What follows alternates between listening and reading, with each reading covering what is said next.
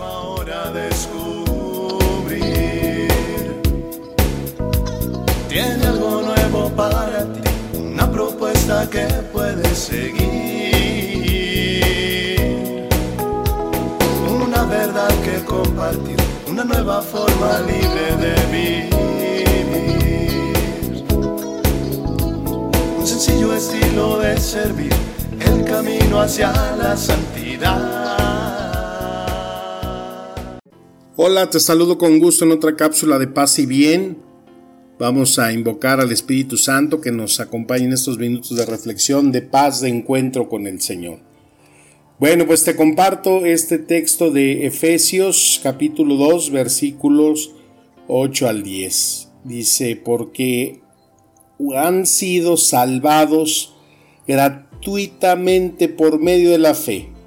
Y esto no viene de ustedes, es el don de Dios Tampoco viene por las obras para que ninguno pueda gloriarse, pues de Él somos hechura, creados de nuevo en Cristo Jesús para obras buenas que Dios preparó de antemano para que las hagamos. Palabra de Dios. Amén. Bueno, pues este texto me lleva a reflexionar acerca de hacia dónde me conduce la fe en la que me muevo, en la que soy y existo cada día. ¿A dónde me lleva esa fe? ¿Qué es eh, lo que me impulsa? ¿Qué es lo que me mueve en el seguimiento de esta fe? Pues aquí podemos eh, discernir en este texto. Pues buscar, creer, aferrarse a esta promesa de salvación, la vida eterna. Mi fe me tiene que llevar a eso, a estar constantemente creyendo, estar constantemente orando, viviendo la experiencia que nos ofrece Cristo en la salvación y en la vida eterna. Muchas veces nosotros pensamos que esa salvación se tiene que eh, cimentar en las obras, lo que nos dice el apóstol Santiago, ahí en el capítulo 2 también, que dice, hermanos míos, ¿de qué le sirve a uno decir que tiene fe si no lo demuestra con obras? ¿Acaso podrá salvarlo esa fe? Supongamos que algún hermano o hermano carece de ropa y de alimento necesario, y si uno le dice que le vaya bien, que se abriga, que coma, pero que no le da lo necesario, ¿de qué sirve que le digamos eso si eso no se traduce en obras? Y si no se traduce en obras, pues esa fe está muerta. Entonces, aquí es un punto de discernimiento en nuestra fe. Saber que las obras no nos van a salvar. Lo que nos va a salvar es la gracia de Dios. Lo que nos va a dar es lo que nos dijo ahorita ese texto de los Efesios. Vamos a ser salvados por esa gracia de Dios, por esa fe que tenemos en la sangre redentora de Jesucristo. Es el principio del querigma cuando aceptamos a Jesucristo como nuestro Señor y Salvador. Entonces, eh, ese precio que Él ha pagado por nosotros es lo que nos devuelve a la vida, es lo que nos incorpora a esa vida eterna. Entonces podemos pensar, bueno, pues si ya estamos salvados por esa cruz, pues de qué sirve entonces hacer obras? ¿No? Pues eh, ahí es donde nosotros cuando estamos buscando cimentarnos en esa promesa de salvación, en creer que somos salvos, pues entonces la obra va a ser lo que nosotros tenemos que eh, hacer en nuestra vida diaria, en la búsqueda de las buenas obras, las buenas acciones, para mostrar, para evidenciar, pues que ese cielo ya se puede vivir en la tierra.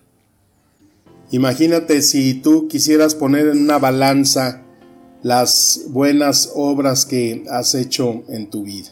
¿Crees que esas buenas obras son suficientes para, para salvarte? Pues yo creo que si ponemos en la balanza, pues inmediatamente nuestra vida de pecado se va hasta el fondo, ¿no? Eh, y más cuando hemos desaprovechado oportunidades en las que pudiendo hacer una obra abundante, próspera, generosa, pues no, no la llevamos a cabo.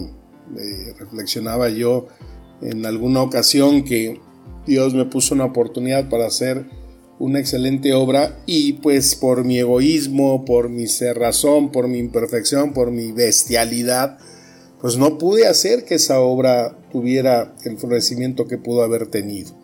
Y pues ahí viene entonces ese dolor, ese arrepentimiento de decir, carajo, ¿cómo es posible que teniendo una oportunidad no la pueda hacer fructificar? Pero sin embargo, pues se tiene que levantar y continuar aprovechando cada oportunidad, cada ocasión que se me presenta en la vida para poder hacer una buena obra. Porque cuando yo hago una buena obra, pues no es entonces el sentido, ay, si hago esta buena obra es para salvar. Pues no, es primeramente saber que esa buena obra te hace sentirte bien. Cuando haces el bien, te sientes bien.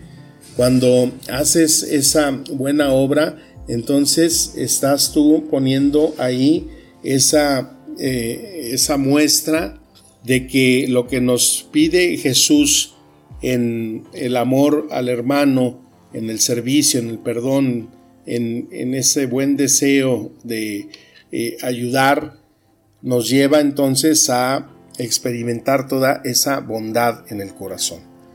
Y esto es algo que tenemos que estar eh, trabajando constantemente, porque a veces ve uno demasiadas personas que no se alegran en la fe. Y es que nos dejamos cargar por los pecados. Pensamos que nuestra vida de pecadoras, cuando decimos, oye, y, estás luchando por ser santo, y entonces decimos, no, hombre, hasta, ¿cómo crees que yo voy a ser santo? ¿Cómo crees que él va a ser santo? Es un pecador, los santos son los que están en el altar.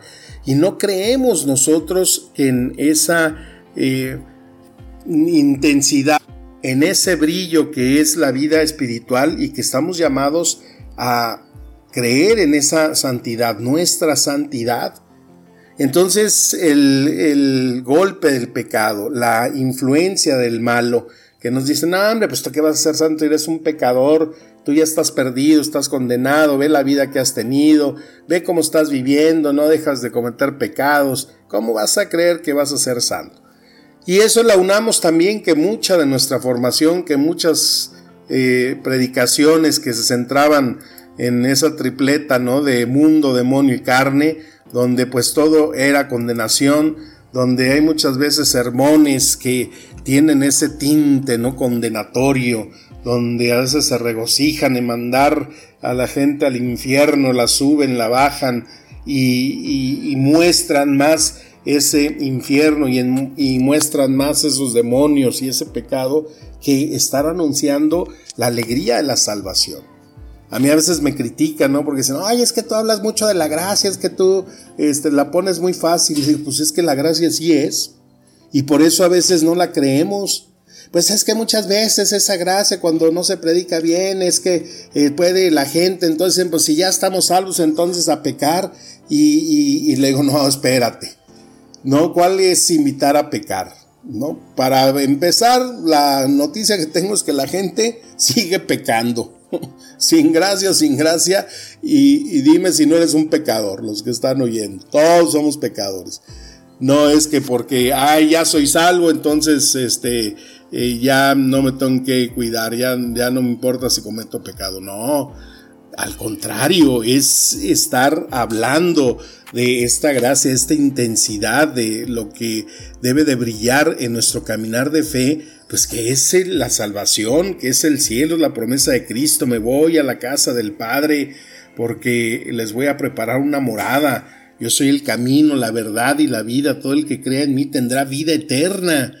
Entonces cuando nosotros estamos constantemente reflexionando, cuando estamos nosotros pensando, imaginando en ese cielo prometido, pues nuestra fe se activa, se renueva, se revitaliza. Estamos todo el tiempo fastidiándonos con el pecado, entramos a la oración y siempre lo primero, ay Señor, perdóname, ay Señor, pequé. y es puro chilladero y puro pedir perdón y puro lamentarnos. Pues sí hay momentos para eso. Tenemos la Eucaristía donde empezamos pidiendo perdón, pero después nos tenemos que adentrar en el gozo de la palabra, de la promesa, de la presencia de Cristo vivo en el, en, el altar, en el sacramento. Cuando nosotros verdaderamente creemos en esa presencia de Cristo y cuando en la Eucaristía no agachamos los ojos en el momento de la elevación de esa transformación de la hostia en el cuerpo de Cristo, vemos esa, eh, esa forma gloriosa ahí. Es importante cuando vas a misa, entonces en el momento de la consagración, no dejar de ver cómo se levanta ese Cristo, cómo se manifiesta y entrar en contacto con Él. Eso nos transporta entonces a toda la grandeza del misterio. Cuando uno piensa y con los seres que ya se nos ha adelantado y decir, híjole, ya llegará ese tiempo en que estemos todos juntos en la casa del Padre, adorando, estando en esa promesa ya eh, cumplida por Cristo. Yo constantemente, como pienso mucho en eso, pues también sueño, he tenido sueños muy hermosos donde he visto a muchos de mis familiares. Ayer todavía, ¿no? En la siesta, soñé con el enanín, mi perro, ¿no? Muy eh, muy, muy bien el perro, ¿no? Muy, muy joven, muy, muy jovial ahí cerca de mí, que lo veía y lo agarraba y lo abrazaba. Y todos esos regalos que nos da en nuestra oración, contemplar esa promesa de Cristo, pues nos motivan aún así para alejarnos más del pecado, nos motivan para hacer más obras buenas, para que a través de esa obra comparta yo con el hermano la alegría de la salvación. Venía en la semana un señor que me dijo, oiga, pues tengo 30 años sin confesar. Y yo siempre bromeo, le digo, bueno, pues ¿qué vives en otro planeta, en Marte, no hay iglesias o qué? Y ya serio me dijo, pues padre, lo que pasa es que, es más, dijo, pues yo nunca me he confesado. ¿Cómo? Le digo, pues que no tiene sacramentos, padre. Es que a mí nunca nadie me habló de Dios. Ay, tómala, cuando dijo eso, no, pues la neta sí me apachurré. ¿Cómo que nadie te habló de Dios? Bueno, pues ya me empezó a contar su situación y todo lo que ha pasado y me dice, y ahora que he encontrado a Dios, yo ya no lo quiero dejar jamás. No me importa si en ese seguimiento tengo que dejar la vida, porque ya ahora conozco a Dios y ya no quiero volver a ser el de antes ya no quiero volver a hacer lo que hacía. ¿Y qué hacía? Pues qué te importa. no estás para saberlo ni yo para contarlo, pero híjole, es, es muy fuerte eso, ¿no? Cuando una persona, es lo que decíamos, ¿no? Los que dicen que no hay que hablar de la gracia porque es invitar a que la gente se peque, porque ya si estamos salvos, pues entonces ¿qué sirve hacer obras? Pues no, ahí yo compruebo una vez más. Cuando alguien ha tocado a, Dios, cuando no tocado y contemplado un pedacito de cielo en lo que se llama conversión, en lo que se llama encuentro con Dios, en cuanto a esa pregunta que Cristo les hace a sus apóstoles, ¿quién dice la gente que soy yo? es cuando tú dices verdaderamente quién es para ti Cristo. Y cuando verdaderamente tú tienes claridad de quién es Cristo, ya no lo puedes dejar. Ya no te puedes separar de Él. Ya va a ser Él el que va a guiar tu vida, el que se la vas a ofrendar, en el que no te importa qué pase, pero no lo quieres volver a dejar. Y esta persona es lo que experimentaba y compartía en su fe. Padre, no quiero jamás volverme a separar de Dios. No lo conocía, ahora lo conozco.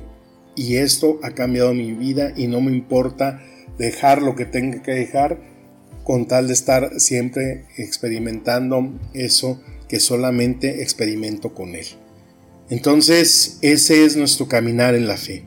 Eso es precisamente lo que tenemos que buscar. Ya basta de estarnos lacerando con eh, nuestros pecados, con nuestra vida de imperfección, con nuestras debilidades. Pues nos tenemos que levantar, nos tenemos que, luchar, nos tenemos que poner en esa sintonía como en esa, esa caricatura del, ¿te acuerdas del monstruo come galletas, no? Que en, la galletita decía, hoy viviré en el momento, a menos que sea desagradable, en ese caso me comeré una galleta. o sea, tenemos que buscar vivir el momento en, en nuestro encuentro con Dios cada día en nuestra oración. Y si por alguna razón nuestra condición, la circunstancia, nos gana el malo y nos hace caer, pues entonces a comernos una galleta, a tomar fuerza, a encontrarle el sabor y color a la vida y seguir adelante, porque tenemos esa promesa, porque salvos ya somos, porque tienes que estar motivándote, contemplando, imaginándote cómo es esa promesa de Cristo. Es una promesa, o sea, es algo que está una, siendo una realidad en nuestra vida. Pues qué alegría el compartir la fe, qué alegría el poder estar motivando y animando siempre a que no dejemos de contemplar esa gracia que está para todos aquellos que reciben a Cristo en su corazón como Señor y Salvador y que esa sangre bendita y redentora es la que nos da ese acceso a la vida eterna, a nuestra salvación. Busquemos cada día hacer el mayor bien que podamos y que eso nos lleve a dar testimonio de esto que hoy creemos, de esto que hoy manifestamos y glorificamos por medio de la gracia en Cristo Jesús. Y como siempre, que sus palabras nos sigan administrando el espíritu y la vida. Te mando un fuerte abrazo, que tengas un excelente inicio de semana. Cuídate mucho, felices fiestas patrias, mi deseo de paz y bien. Amén.